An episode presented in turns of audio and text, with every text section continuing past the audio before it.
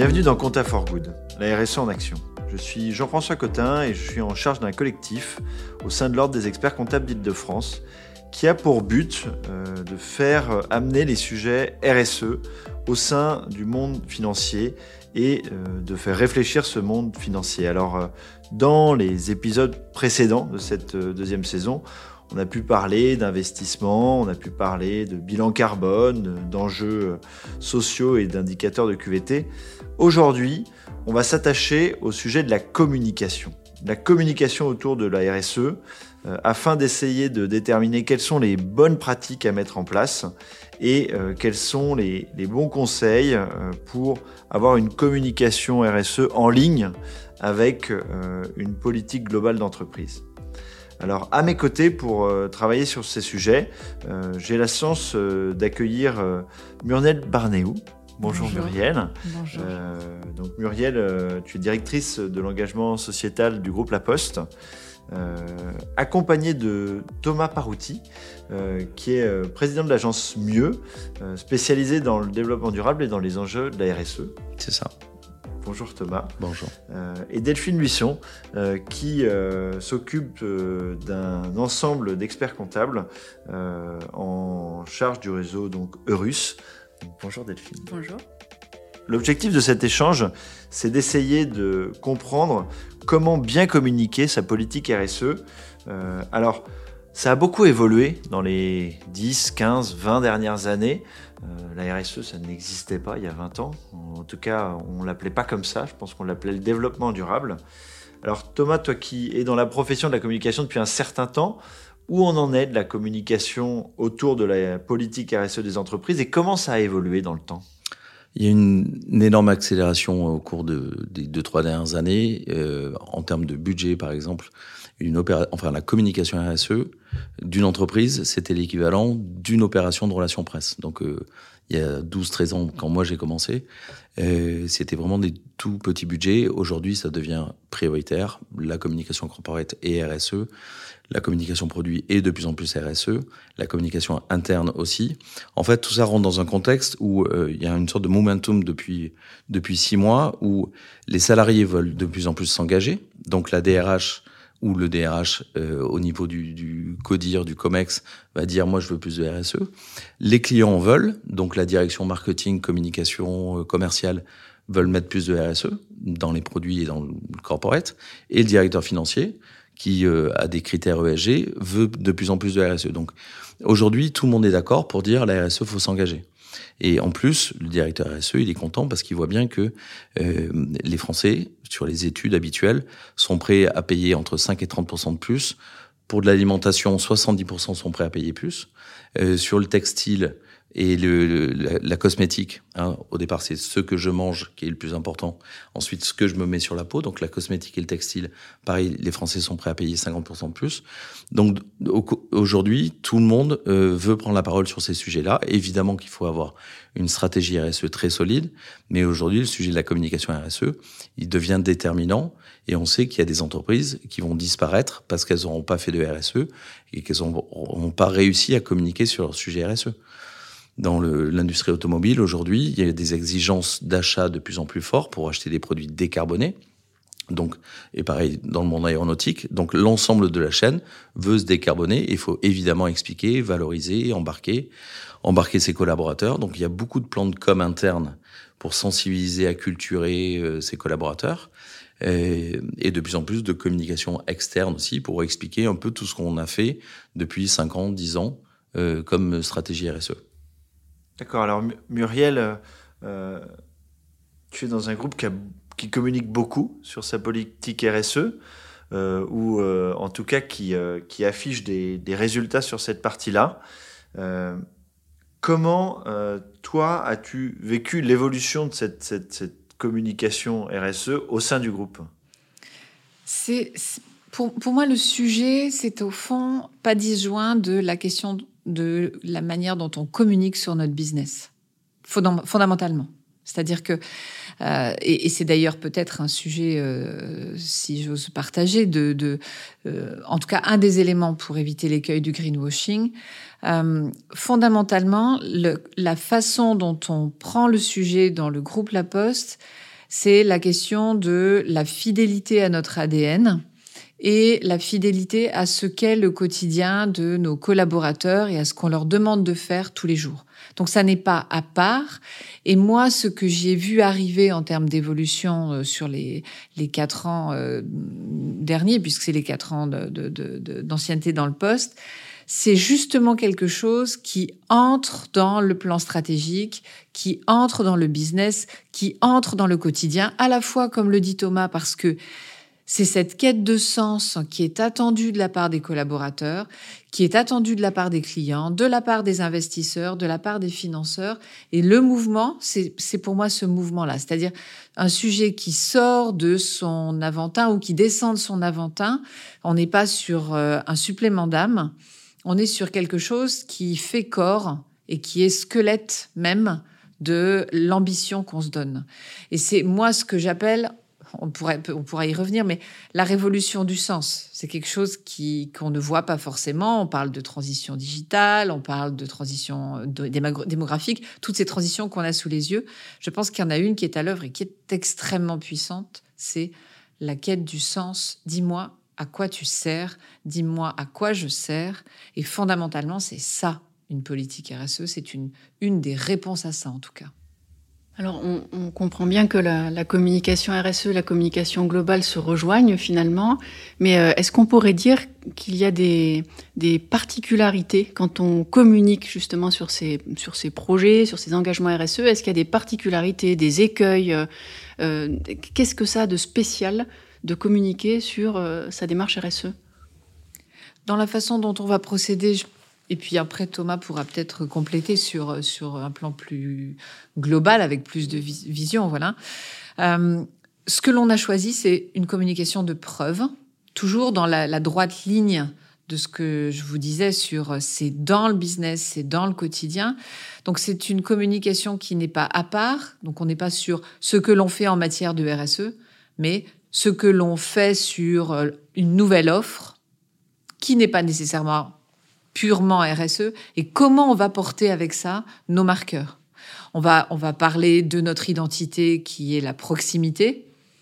Ben, cette proximité, on a une manière particulière, particulière d'aller la décliner dans euh, la relation aux personnes âgées, dans euh, euh, la relation à, à, nos clients professionnels divers et variés, dans la manière dont on va veiller à avoir notre présence physique et digital pour tous partout euh, en France. Et, au fond, c'est une communication qu'on embarque autour de des preuves. Encore une autre preuve, par exemple, nos voitures électriques. On va parler de notre politique carbone sur nos voitures électriques parce que c'est juste ce que l'on fait. Et c'est un élément très important de crédibilité et d'impact. Ouais, le groupe La Poste, plus grande flotte électrique au monde. Chronopost livre euh, en électrique partout euh, à Paris, peut-être même Île-de-France. Euh, et effectivement, pour reprendre ce que disait Muriel, c'est essentiellement une communication de preuve, c'est-à-dire quand je dis je participe à la préservation de l'environnement, ben, il faut dire pourquoi, hein, donc véhicule électrique par exemple. Euh, quand on fait de l'inclusion sociale, là aussi au sein du groupe La Poste, il y a des gens qui prennent l'initiative d'apprendre la communication non violente. Moi, j'ai rencontré des postiers qui m'ont raconté ça. Et ensuite, comme ça marchait pas avec une personne, mais en fait cette personne était sourde, mais le postier avait décidé, en l'occurrence la postière avait décidé de se former au langage des signes. Voilà, donc il faut aligner les preuves. Euh, et l'environnement, c'est pas du déclaratif. Pendant très longtemps, la publicité a inventé des territoires de marque, comme on disait, des univers de marque. Une, une publicité pour un parfum, globalement, comme c'est assez difficile de vendre un parfum euh, sur une affiche ou sur une annonce presse, ben on inventait un territoire de marque, etc. Et là, franchement, il n'y avait pas beaucoup de preuves. Là, sur la communication RSE, euh, en fait, il faut repartir presque du principe de, de, ce mot responsabilité, qui vient de respondere en latin, qui veut dire répondre. Donc, en fait, la RSE, c'est je suis capable de répondre. Alors, plein il y a plein de définitions, hein, mais la mienne, c'est je suis capable de répondre à toutes les questions qui me sont posées par qui que ce soit par n'importe quelle partie prenante. Et tiens, on va même rajouter euh, l'océan, la biodive dans les parties prenantes qui pourraient poser des questions. Donc, du coup, je, il faut que j'apporte des preuves de ma réponse. Si on me pose une question, c'est pas juste, euh, enfin, il faut que la réponse, elle soit structurée. Donc ça, c'est un premier point. Il faut s'appuyer sur des preuves, que ce soit sur un bénéfice environnemental ou social. Il faut expliquer pourquoi, sur un bénéfice produit aussi. Après, ce qu'il y a d'intéressant dans la communication, et, il y a effectivement un certain nombre de règles d'or, c'est qu'elle, c'est mieux de co-construire sa communication. À partir du moment que je vais co-construire ma communication avec des consommateurs, avec des collaborateurs, mais je vais les impliquer et on sait bien que plus on est de, de cerveaux un peu différents autour d'une table, mieux on va réfléchir, plus le message sera pertinent. Après, il y a, d'autres règles d'or comme éco-sociaux, concevoir sa communication. Donc, euh, quand on fait un film, on, pour aller à Marseille, on va pas y aller en avion. On va euh, savoir comment on peut faire l'inclusion. Euh, voilà, est-ce qu'une personne en situation de handicap peut intervenir sur le film? Enfin, on va éco-socio concevoir sa communication.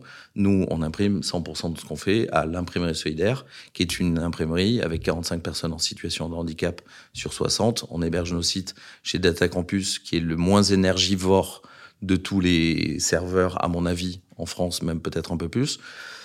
Donc c'est bien, on va pas polluer. Si on fait une communication sur les sujets de développement durable, ça serait quand même un peu bête de, de polluer. Voilà. Quand on fait un tournoi, enfin, il y a eu des réflexes pendant trop longtemps. On a pollué la planète, on a pollué un peu les esprits. Hein. Il y a encore des cas de greenwashing qu'on voit. On fait un film, mais comme c'est pour des vêtements, il faut qu'on soit sûr qu'il fera beau. Ben, on va aller le faire en Argentine ou en Afrique du Sud. Voilà, à un moment, il faut faire attention à ce qu'on fait comme bilan carbone de notre propre communication. Voilà. Après, il faut que le, je pense qu'il y a un sujet aussi avec l'interne qui est hyper important, c'est-à-dire que avant de communiquer sur la RSE, il faut que tout l'interne soit formé, soit un peu cultivé sur ces sujets-là. Si, comme c'est arrivé parfois, on fait une com externe qui n'a pas été vue par l'interne, qui n'a pas été validée, et en fait, on s'aperçoit que c'est un total décalage avec la réalité qui est vécue par les collaborateurs. Évidemment que ça va pas fonctionner. Les collaborateurs sont les premiers ambassadeurs et parfois ils peuvent être euh, jouer un rôle un peu inverse. Donc, euh, il y a un certain nombre de règles à respecter quand on fait de la communication sur la RSE. En fait, c'est un sujet, je pense, qui touche pas que la tête, mais qui touche le cœur et qui touche les tripes. Et c'est sans doute ça qui fait que si on tombe à côté, c'est un peu l'effondrement de tout. Euh, en interne comme en externe. C'est-à-dire, c'est tout l'édifice de la crédibilité qui, euh, qui, euh, qui se fissure parce que parce qu'au fond ça nous interpelle sur le, la question de l'authenticité et cette authenticité elle, elle doit se vivre et aussi bien du client des parties prenantes externes que des collaborateurs et c'est pour ça que l'élément preuve qui, qui, qui, donne le sens en fait. Hein, quand, on, quand on parle euh, de preuves, on, on, raconte pourquoi, il y a un facteur, pourquoi on lui demande d'éco-conduire. On raconte à, une chargée de clientèle, euh, guichetier euh, autrefois, c'était le nom du guichetier autrefois, on dit chargé de clientèle aujourd'hui, pourquoi on lui demande de faire de l'accessibilité bancaire, c'est-à-dire de l'intégration dans notre univers économique de personnes dont personne ne veut aucune autre banque. Et c'est ça qui résonne au fond. Hein. C'est euh, la parabole du, euh, euh, du, du de, la cathédrale. C'est le sens qui est donné à celui qui est au front, aux premières lignes des gestes quotidiens. Et, et, comme c'est une matière fragile et en même temps très puissante, si, si, si, elle sonne faux, ben c'est tout l'édifice qui, qui s'écroule. Mmh. Et on voit bien, et ça, les, gens qui travaillent sur le chiffre le savent, que la valeur d'une entreprise, il y a des études que qui disent que la valeur d'une entreprise, c'est 70% sa réputation. Donc évidemment que des cas de greenwashing affectent énormément cette valeur financière. Hein. Euh, donc euh, du coup, il faut faire très attention et il faut se former. C'est-à-dire qu'aujourd'hui, il y a trop peu de communicants qui connaissent les sujets RSE, que ce soit chez les, dans les entreprises, chez les marques ou dans les agences. Alors qu'en fait, ça devient un sujet principal parce que en même temps, si c'est réussi, ça crée de la préférence de marque. Et, ça, voilà, on sait que Patagonia, une campagne que tout le monde connaît, qui dit "Don't buy des jackets", mm. donc ils disent "Achetez pas mon produit". Euh, depuis cette annonce qui a été faite en mars 2011, ils ont repassé pour les 10 ans la pub dans le New York Times. Depuis, ils ont multiplié leur chiffre d'affaires par 4. Voilà. Donc, quand on fait des bonnes campagnes de communication, sur la RSE, ça fonctionne bien. Bon, quand on fait des bonnes campagnes, en général, ça fonctionne bien. Et je pense qu'il était sincère en l'espèce. Mais je te rejoins complètement sur le fait que cette question technique, c'est peut-être justement une place pour euh, le monde du chiffre. On y reviendra tout à l'heure parce que c'est ça n'est pas une histoire de petites fleurs euh, et euh, d'herbes vertes. Ce, sont de vrais sujets techniques qui doivent se maîtriser. Mmh. Alors c'est intéressant Patagonia, c'est vrai que à l'époque, mais bon, depuis il a vendu sa boîte et elle est détenue par un fonds d'investissement, donc le x4 euh, a, profité à d'autres fonds. Mais la question est, très importante du sens et euh, moi je retiens quelque chose qui m'a touché, c'est euh, on met le supplément d'âme dans le squelette. Euh, alors nous au niveau du monde financier notre squelette, il est parfois un petit peu plus abrupt parce qu'on on, on parle d'un métier qui est plus, qui est pas forcément si facile que ça, en tout cas dans notre prisme, euh, à, transformer sur la partie RSE. quel regard vous avez sur justement tous ces acteurs de la comptabilité et de la finance? Comment pour vous euh, ils peuvent communiquer sur leur RSE et, et, et, mettre en place des bonnes pratiques? Euh, Muriel? Ah, Moi, j'en suis une. En fait, j'ai commencé ma vie et mes études, en fait, euh, sur les, des sujets de comptabilité. Moi, je crois que quand on est dans le métier du chiffre, on a de l'or entre les mains parce que c'est le chiffre qui drive le monde, hein, profondément. C'est-à-dire que ce, que ce que le monde du chiffre au sens large de, du métier financier a entre les mains, c'est bien la question de la valeur et la question de la valeur et de la valorisation, j'entends. Hein. Euh, et, et, ce sujet-là, c'est l'énergie du monde. Euh, et si on commence à avoir à faire un pas de côté et à se poser la question de comment on valorise, qu'est-ce qu'on valorise, Comment est-ce qu'on prend peut-être ça sur un plan un peu plus large, un peu plus long, un peu plus moyen et long terme? Moi, je pense qu'on induit des changements profonds dans la façon dont le monde sera guidé. Alors maintenant, euh, sur, sur nos, nos, ce qu'ils peuvent faire eux-mêmes, nos, nos, experts comptables, je pense que la, un des premiers sujets, c'est de ne pas imaginer que c'est un sujet de petites fleurs et justement que de euh, communication plaquée. Euh, je, je, crois que la question de l'extra-financier fera doucement rigoler dans quelques années, parce qu'il n'y aura rien d'extra-financier. Je, crois profondément à une convergence de ces univers-là. On l'appellera compte intégré, ça ira plus loin, on l'appellera triple capital, on l'appellera care, je, je n'en sais rien, ou on l'appellera intégration des externalités dans euh, des, euh, des, des, des process posés par des régulateurs. Mais la question de la valorisation du mal ou du bien que l'on fait à la planète, aux hommes, aux ressources qui sont dessus, va s'inviter à la table de la prise en compte de ces sujets-là dans la valeur, mais profondément. Un sujet comme la taxonomie, qui est peut-être un petit peu technique, mais on pourra y revenir euh, à l'occasion si vous le souhaitez, raconte ça, raconte fondamentalement la manière dont les investisseurs vont être convoqués à venir financer en l'espèce, ce sont des sujets verts, c'est-à-dire des sujets qui ne font pas de mal à la planète au sens de son réchauffement et de la biodiversité, mais ce n'est qu'un début. Mais c'est une énorme force qui est à l'œuvre, véritablement. Et je pense que les experts comptables et l'ensemble de la profession du chiffre, elle est au front de ça, véritablement, vraiment.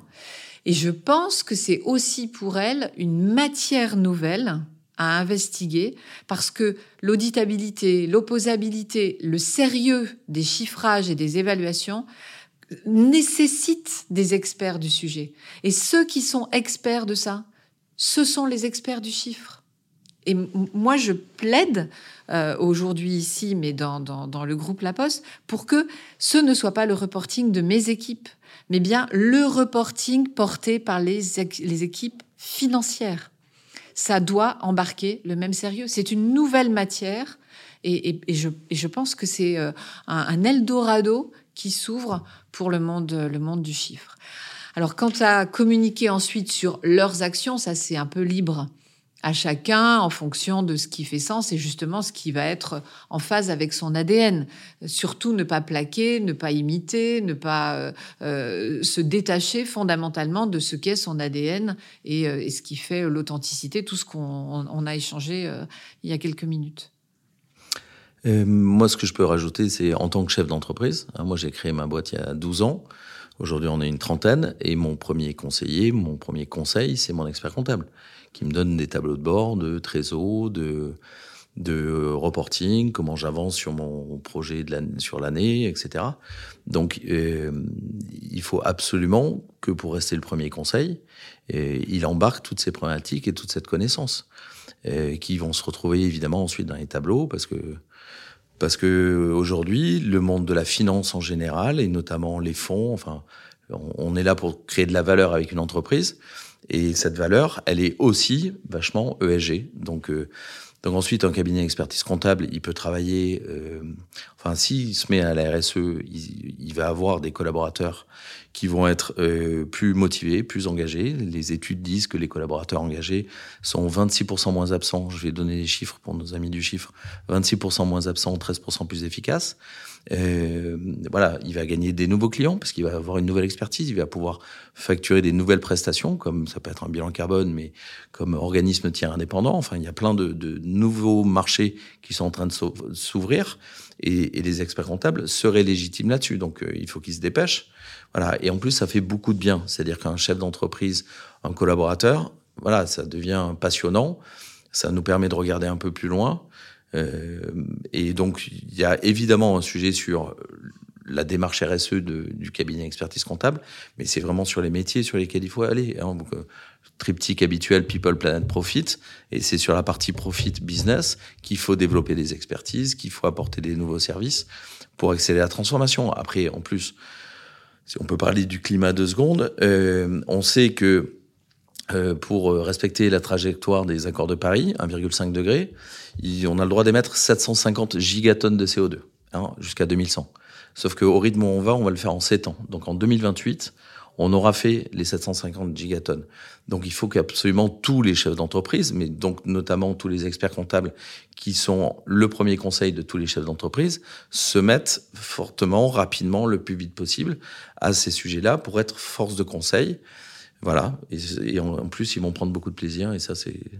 Moi, j'aime mon métier parce que, parce que je, prends du plaisir. Parce qu'il y a des chances qu'ils prennent du plaisir. Alors, Delphine, toi qui euh, observes euh, certains cabinets, par rapport à justement euh, cette, cette réflexion, où en sont-ils de leur communication RSE et de, leur transformation? Et est-ce que toutes ces espérances sont en train de se concrétiser? Alors, où, ils en sont? Bah, je, peux parler déjà que pour ceux que je connais, euh, mais j'ai l'impression que c'est pas un sujet qui est forcément très très euh, mature aujourd'hui dans cette, dans cette profession-là. Euh, pour autant, c'est un sujet qui demande une congruence totale. Donc, on est obligé de travailler le dedans pour pouvoir proposer des offres de services. Je vois pas bien comment on peut proposer un accompagnement à un client si on n'est pas soi-même euh, bah, très responsable, très engagé. Enfin voilà, ça serait un peu, un peu particulier.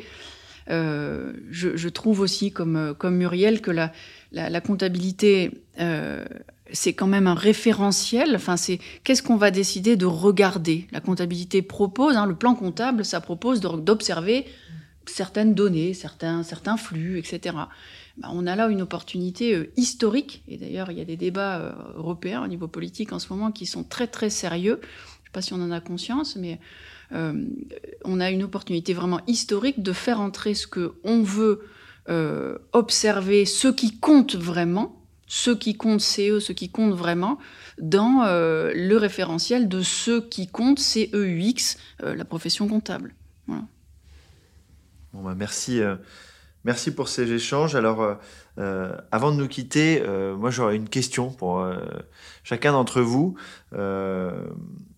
si demain, il faut faire une chose, demain matin, justement, euh, le nom du podcast, c'est Compta for Good, la RSE en action, pour mettre en action cette RSE dans le quotidien, euh, donc soit d'un expert comptable, soit d'un directeur financier, qu'est-ce que vous leur conseillez? Thomas? Je commence, ok. Non, moi je pense que je crois qu'à la culture, à la formation, et puis on est cultivé, puis on est curieux plus on a de l'impact. Donc euh, il faut se former. Et par exemple, il y a le MOOC du C3D, donc du Collège des directeurs développement durable, qui est extrêmement bien fait, qui a été salué par toute la profession, qui a été co-construit avec les petits jeunes qui ont qui avaient écrit le manifeste étudiant pour un réveil écologique il y a quelques années, donc maintenant qui sont constitués comme association, qui s'appelle Pré pour un réveil écologique. Donc il a été co-construit avec le C3D et Pré. Et en l'occurrence, il a été financé par euh, le MEDEF, la CGPME, enfin tout le monde s'est mis autour de la table pour bosser sur ce sujet-là. Donc c'est pour moi, demain matin, je vous invite vraiment à vous connecter sur le site du C3D, de chercher le MOOC et euh, vous allez euh, apprendre plein de choses et vous allez regarder le monde différemment, plus avec des formations. Dans, dans la même veine sur les formations, j'inviterai tout le monde à lire le rapport du GIEC. Non, ça c'est une blague. Parce que c'est 200 pages et c'est très très lourd. Faire beaucoup plus simple, deux heures, la fresque du climat. Euh, qui est un, alors il y, a, la fresque du climat, puis après il y en a d'autres, hein. il y a la fresque de la biodive, etc., qui est un moyen, moi je trouve extrêmement puissant d'acquérir la connaissance de base que nous n'avons pas acquise à la différence de nos jeunes pour un réveil écologique, qui, by the way, notent les entreprises. Donc, pour ceux qui ont besoin de recruter, de fidéliser des talents, c'est un sujet, hein, la question de ce sens que l'on donne à, son action. Euh, et donc, euh, la fresque du climat, c'est le moyen très simple, avec vos équipes, on n'a pas besoin d'être très nombreux, et si on est très nombreux, on peut faire des tas de petits groupes, de s'emparer de ce sujet et d'offrir à vos collaborateurs cette formation de base, elle est d'ailleurs euh, identifiée comme formation, hein, à une connaissance technique qui est indispensable pour comprendre ce qui se passe et comment agir. Donc demain, vous attaquez tous la fresque du climat. Et puis, parce que je ne peux pas m'empêcher d'y penser, il y a des gestes très simples. Je ne sais pas si vous, le savez, mais si nous acceptions de diminuer d'un degré la température de nos locaux, nous effacerions complètement le montant de la facture de l'énergie que nous achetons à la Russie. Un degré. Et nonobstant le, le, sujet de à qui on l'achète, euh, il faut qu'on ait conscience que la planète ne peut plus nous offrir le confort thermique dans lequel nous vivons. Un degré, c'est franchement pas grand-chose. Parlons-en, parlons-en avec nos collaborateurs. Évidemment, ça n'est pas quelque chose qui se fait sans. Mais euh, tu parlais, Delphine, tout à l'heure d'exemplarité. Un degré. Objectif, un degré. Bah écoutez, merci euh, à tous pour ce temps. Euh, c'est très intéressant et assez rassurant de voir que la communication au sein de la RSE, il y a des bonnes pratiques mais que sur le fond, euh, on, a un supplément d'âme à rajouter euh, au squelette et à la colonne vertébrale, euh, avec en plus un ADN d'une profession du chiffre qui est la rigueur et qui sera le socle de l'avancée de la RSE de demain. Donc bah, merci à tous pour cet échange et puis bah, à, bientôt pour de nouveaux épisodes. Merci beaucoup. Merci, bravo de cette audace. Au revoir.